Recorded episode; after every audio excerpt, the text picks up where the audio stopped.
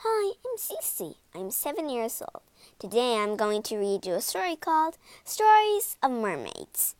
You can dive into the undersea world of mermaids and join in their amazing adventures. Harmony braves the spooky parrot's graveyard. Marina takes on her rivals in the great seahorse race.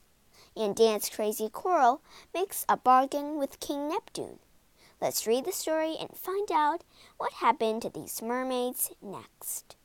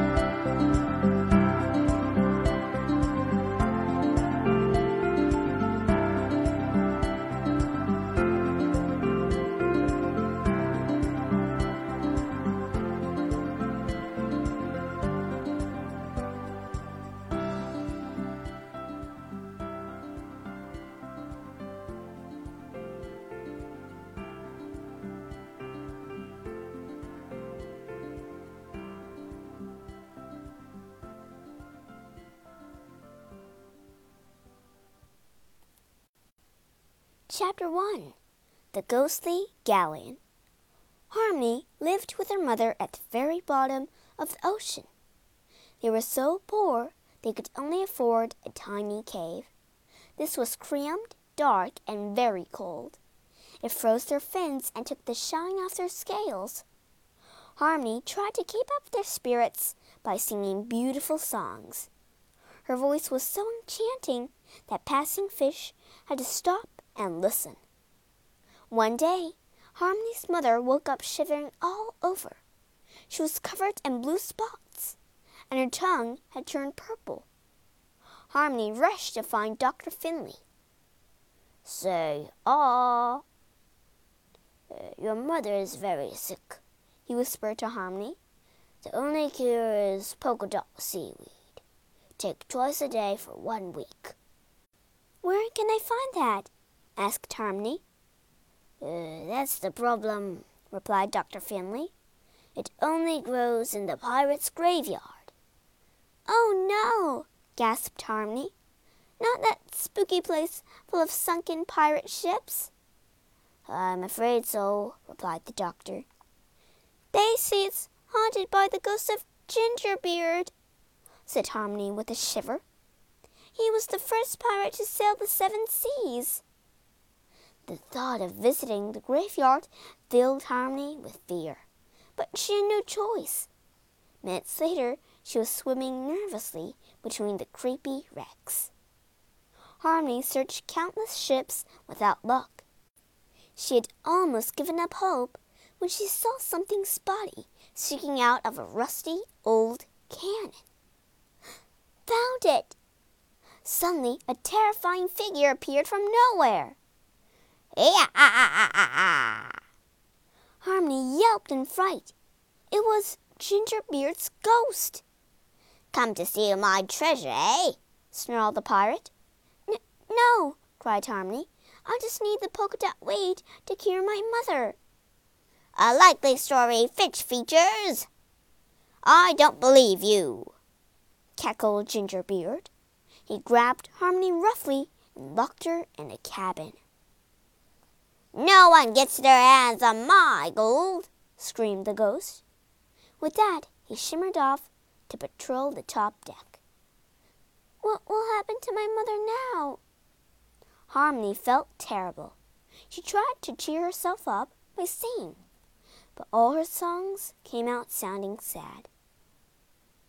Harmony's lovely voice floated around Gingerbeard's ship. No matter where he went, the pirate could hear her. However hard he tried, Gingerbeard couldn't drag himself away from the mermaid's tragic tunes. As each day passed, He began to feel sorry for Harmony, as a tough old pirate can. After a week of seeing, Gingerbeard had had enough. I can't take it any more, he sobbed. Please just go home and take this chest with you. Harmony swam home as fast as she could and opened the chest. Polka dot weed floated out, along with handfuls of coins. Harmony's mother was cured, and, thanks to Gingerbeard's gold, they moved into a warm and cozy new cave. Chapter 2 The Missing Pearl Marina looked at the giant pearl and sighed. It was the most beautiful thing she'd ever seen. According to legend, anyone who owned the pearl would never grow old and could swim the oceans forever. Sharks guarded it day and night. Okay, Juicy, time to lock up. Okay, Racer. The magical pearl was first prize in King Neptune's Great Seahorse Race. The event was part of the king's 100th birthday celebrations. Marina was sure that she and her seahorse Swish could win.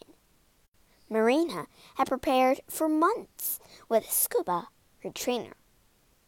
Make sure Swish has an early night, she told him. As Marina swam off, a sneaky looking pair peeked out from behind a rock. Our slow coach of Seahorse don't stand a chance against Swish, whispered Sid the squid. And Marina is the ocean's best rider. The mermaid by his side flicked her tail and gave a wicked smile. We'll see about that, she said. Just to wait. What are you going to do, Storm? asked Sid. I have a plan that can't fail, she replied. That pearl is as good as ours. Next morning, the seahorses and the riders lined up for the big race. Marina gently stroked Swish's neck. You can do it, boy, she whispered. Storm looked across smugly at Marina. Then she turned and winked at her trainer. Sid winked back and swam away. What are those two up to? The prawn starter lowered his flag and they were off. Soon Swish and Marina were way ahead of the others. Go, Marina, go! But Storm didn't look worried by Marina's lead. My coral reef surprise will stop her. As Marina passed the reef, a cloud of thick black ink shot out in front of her. Quick as a flash, Swish leaped over the top. Oops! Marina lost hold of the reins as Swish sailed over the ink cloud. The others, spotting the hazard ahead, swerved quickly past. Look, you're such a good jumper, Swish, said Marina as she took the reins again. As they raced off, she just spotted an inky tentacle dart back into the coral. They soon caught up and were neck and neck with Storm as the finish line came in sight. With a final burst, Swish sped forward to win. Everyone clustered around to congratulate Marina. Everyone except Storm, that is. She was busy whispering something to Sid, who slithered off quickly. Remember, don't do it worse. You make it too old, then I can collect it. Then the pearl would be ours. okay, I'm off. Three cheers for the winner! Hip hip hooray! Hip hip hooray! Hip hip hooray! Hooray for Marina! Aren't you a great racer, Marina? You showed Storm, didn't you? Hooray for Marina! A few minutes later, they were all in the cabin of the old shipwrecked for the prize giving ceremony. But they were in for a shock. The pearl had gone. The shark guards searched everywhere, but the pearl was nowhere to be seen. It must have been stolen, cried Scuba. But how? asked Toothy, the guard. This room is locked. The second guard pointed to a tiny porthole. That's the only other way in and out. But it's too small to get the pearl through, said Sid. Then it must have been taken before he locked up, said Toothy. Who was the last one alone with the pearl? asked Storm with a glint in her eye. Toothy pointed a thin at Ramona. Uh, I'm innocent. She only took part in the race, so we wouldn't suspect her, sneered Storm. Yeah, Alex said, waving his tentacles. She only won by chance. Marina desperately tried to think of a way to prove her innocent. Suddenly, Sid's dirty tentacles gave her an idea. I think the pearl is still in this room, she cried, pointing at a pile of old cannonballs. She frantically rubbed each one with her seaweed necklace. Look, this one isn't a cannonball at all, she declared. the pearl, gasped the crowd. Covered in squid ink, added Marina, staring at Sid. Gulp.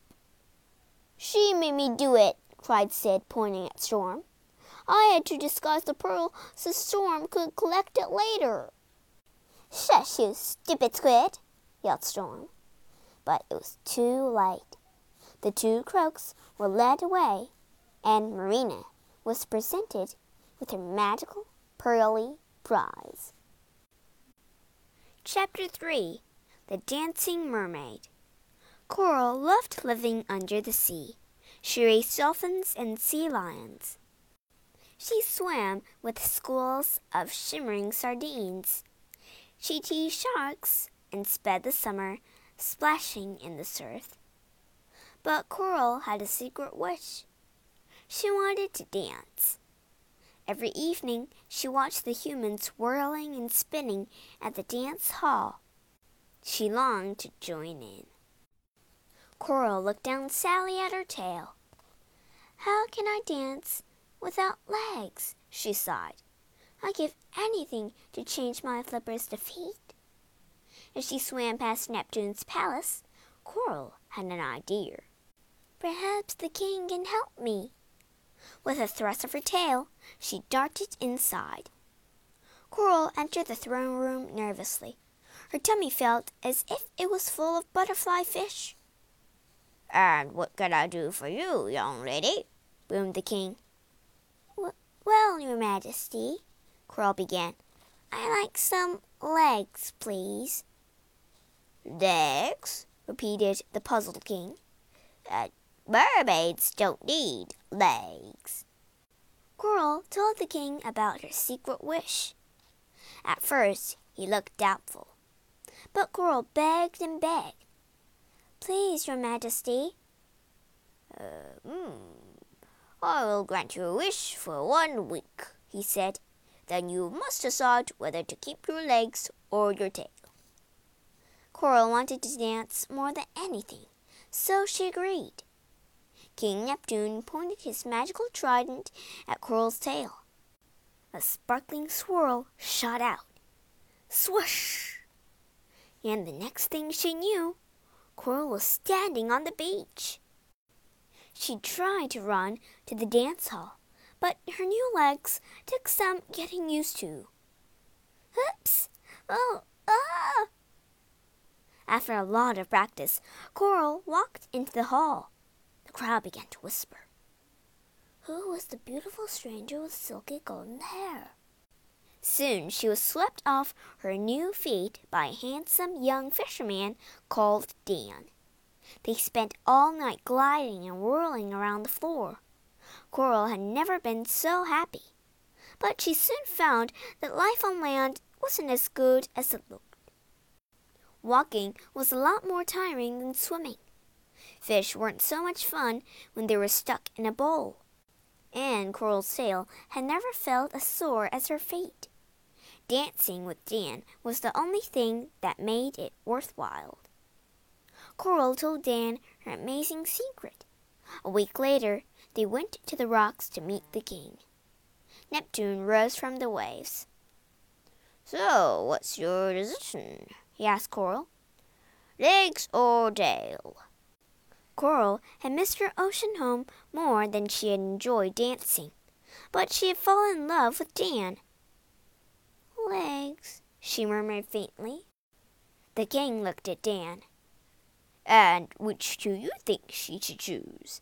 he asked. Dan was in love with Coral, but he'd seen how sad she was on land. Tail, he said. Coral was heartbroken by his reply. But the king smiled wisely and whispered another question in the fisherman's ear. Dan grinned and nodded. I think I have the solution, said the king, and he lifted his trident. A magical cloud streamed around the pair. The next second, Coral was back in the sea. She had a tail instead of legs, and so did Dan. Let's try underwater dancing, said Coral, and they swam off hand in hand.